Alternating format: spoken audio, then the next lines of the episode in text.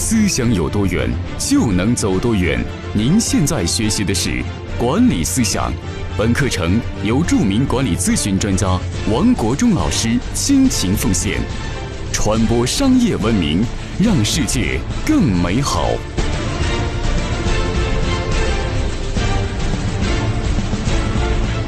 各位朋友，大家好，今天跟大家分享一期非常重要的主题。作为一个职业化的管理者，你想成为一个出色的领导，你必须修炼五个非常重要的气质。有些人一看就像领导，有些人一看就不像领导。为什么？从气质就可以看出来是不是领导。有些人成为了一个部门的管理者，但是他员工觉得他不像个领导，领导像领导的样子，那么员工像员工的样子。那么有些员工，你想成为领导，你怎么成为领导？你必须修炼你五个方面的气质。那么首先第一个气质就是沉稳的气质。那么有些员工他做事情不够沉稳，不够踏实。然后呢，在平常在领导交办的工作的时候呢，他一手承担了，但是做不出结果。但是给领导这种感觉就是比较轻浮。还有一些领导也是这样的，有些领导自己作为一个管理的干部也比较轻浮，不稳重，不沉稳。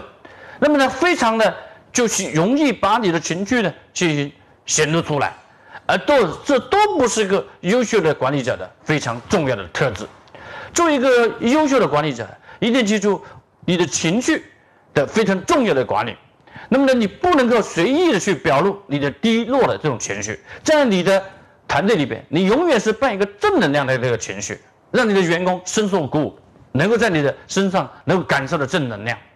那么作为一个员工呢，一样的，你想成为领导，你要训练自己的沉稳，这种沉稳的气质，给人很靠谱的感觉。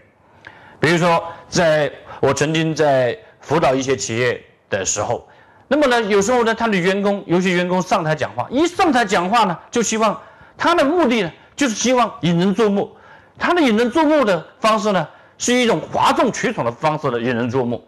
那么一上来呢，就弄一些些笑话。一上来就弄些让人家感觉到，那这是一种叫开心果的方式。那么这样方式有它的好处，就是能够拉近人家的距离，让人家容易记住你。但是不好的地方呢，就是你没有把握好火候，就会让人感觉到这个人不够稳重。这个人呢，一出台就是非常的浮躁，而这呢，都是影响领导在对你的认知，认为你可不可信，认为你靠不靠谱。所以作为一个管理者呢，一定要记住你的沉稳。是非常重要的气质。那么你的沉稳的气质，在做事的时候呢，也体现出你做事是非常谨慎的。所以你在平常做决定的时候呢，一定要三思而后行，不要说今天宣布，明天推翻。那么在这个层面上，一定也得非常的慎重。所以在公司做决策也好，在公司里边做，比如说给员工的晋升、给员工的加薪、给一些的利益兑现的时候呢，一定慎重。一旦答应了呢，必须得兑现。那么这就是所有的人是包括干部也好，员工好呢，你都得训练自己沉稳的这种素质，给人一种靠谱的感觉。好，那么这是第一个非常重要的气质，叫沉稳的气质。那么还有沉稳的气质，包括你的穿衣服。你的穿衣服呢，作为管理者，穿衣服就像个样子。作为一个优秀的职业化的员工了，你未来想领当领导呢，那么你自己穿衣服呢，就不能是太随意。当然，你不要说。非得把自己包装成像个当官的一样，那也没有必要。但是呢，你的举手投足、你的言行、你的衣服着装，都得跟你的工作的职务呢相匹配、相称啊，这都是能衬托出你沉稳的内涵、沉稳的气质。一个人沉稳呢，让人家更加可信；一个人沉稳呢，让人家感觉到你有内涵。好，接下来跟大家分享第二个非常重要的气质，什么呢？就是细心的气质。作为一个干部。你要比员工更细心，你能够看出别人看不出的问题，这才是你的水平。看出问题是水平，解决问题是能力。所以呢，你要经常带着一个非常细心的这样的一个这样的一个心态和眼光来对待你的人和事。比如说对待人呢，作为一个管理者，你细心的对待人，对待人的什么？要察觉你团队的情绪。作为管理者，你一个非常重要的能力就是要做。团队的情绪管理能力，你能够发现员工的气势不行，发现员工的状态不行，发现员工的心情不行，你要及时进行调整，及时去鼓励，及时沟通，这是对人要有细心。还有呢，就是对事要细心。所谓对事要细心呢，作为管理者，你发现一些事情不对的时候，你要追，你要去分析它背后的根源。比如说，有些公司的总裁谈到一个分公司，他在分公司视察，在分公司出差的时候呢，他发现这个分公司在办公桌上有一盆绿萝居然死了。那么，但是绿萝这盆绿萝死了，虽然这个小事情，其他人没有关注到，但这个总裁很快就发现这个绿萝死了，说明很多长时间没人跟他浇水了，没人跟他浇水，就意味着什么？意味着这些员工都不关注，不关注什么？不关注这件事情，因为这个绿萝呢，是当的责任人，他这个业务人员呢，长期出差了，那么长期出差了，那么绿萝没人浇水。那么没人浇水，说明什么问题呢？说明其他这个团队不够相互的关爱，还说明了行政部的负责人呢没有做走动式的管理，还有就是这个部门的负责人呢没有去打造这种相互团结、相互关爱、相互协作的文化。那么作为这个公司总裁呢，看到这个事情，就对这个事事情呢就来提出来，这些干部失职，这些干部呢缺少团队建设、文化建设这些非常必备的这样素质能力。这就是以小见大，这就是通过一个小的事情能够看分析背后的根源。那么这就是细心的气质。比如说像有一次张瑞敏来到一个分公司视察，他发现呢这分公司的卫生间的手指是上锁的，他就非常奇怪。后来就问问公司的这个问公司的这个负责人，公司负责人这么回答，他说呢公公司的有些员工啊经常。在用卫生间里边，把这个手指呢整卷整卷的拿回家，拿回家呢，那这个事情一而再再而三改变不了了。那接下来他们就想了个办法，就把那个手指呢这个盒子把它锁起来，锁起来之后，每个干每一个经理就配一个钥匙，没撬钥匙，只有经理级别的人才有这个钥匙打开啊。那么这个这个事情，张瑞敏听到这里非常气愤，他就严肃的批评这个分公司总经理，你把员工当贼来看待，你还防着员工。你作为一个管理者，你有非常重要的能力，就是要激发员工向善，要培养员工，教育员工。你不能够说员工偷走这个事情，你用锁来锁住，锁住了之后，那么你能够提升员工的素质了吗？你能够激发员工向善吗？不可能，对不对？所以呢，作为张瑞敏呢，他发现这个问题之后呢，这个问题是个大问题。后来呢，他在很多场合就讲到这个事情，讲的事情呢，不能把员工当成小偷，要相信员工。那要在公司里面要去教化员工，要培养员工向善，啊，这就是张瑞敏非常的细心。所以作为一个管理者呢，你必须训练这样的气质，就是细心的气质。一是对人的细细心，第二是对事的细心。好，接下来要训练第三个方面的气质，就是什么呢？是胆识的气质。胆识包括了胆和识，一是你的眼光，你的你能够看出别人看不懂的那些。地方，你能够看得更远的地方，你能够当员工，当你的团队呢，没有信心、没有希望的时候，你能够指出公司的未来，指出团队的希望，这就是你的胆识。作为一个管理者呢，永远在团队里边，你不能够扮演负能量，不能唉声叹气。哪怕是公司要塌了，明天发不出工资，你作为公司老板呢，一定在公司走了公司就信心满满的。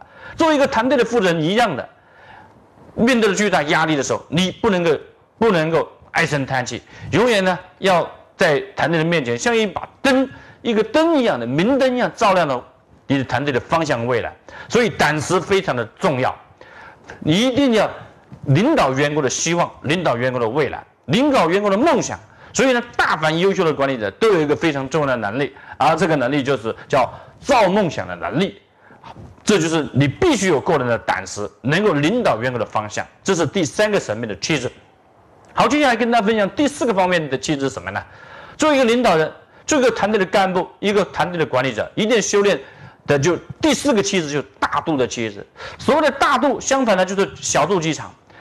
请你记住，在公司里边，没有没有什么工作没有完美的工作，所有的工作，所有的工作都有一种可能，就是受委屈的可能，受压力的可能。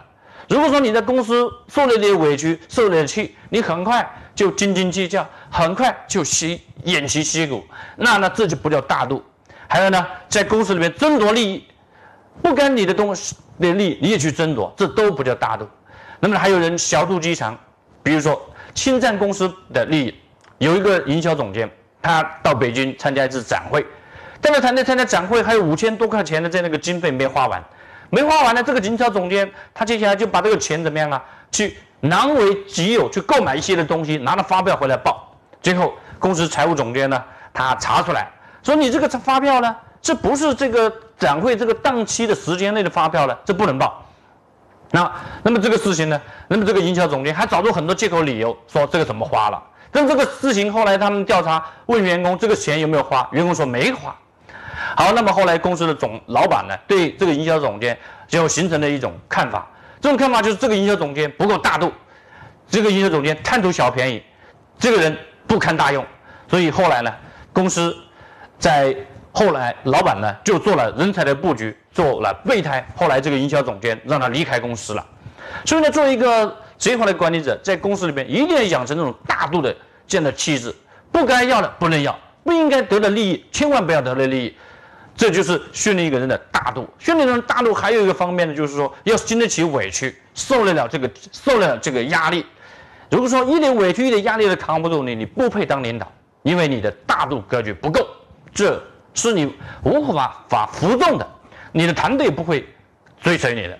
所以，作为一个管理者，一定要去修炼自己大度的气质，大度要对员工大度。比如说，你对员工的大方，是，比如说，比如说你要关心员工，是不是这样？这都是叫做大度的气质。接下来，作为管理者呢，要修炼第五个气质，修炼第五个气质就是诚信。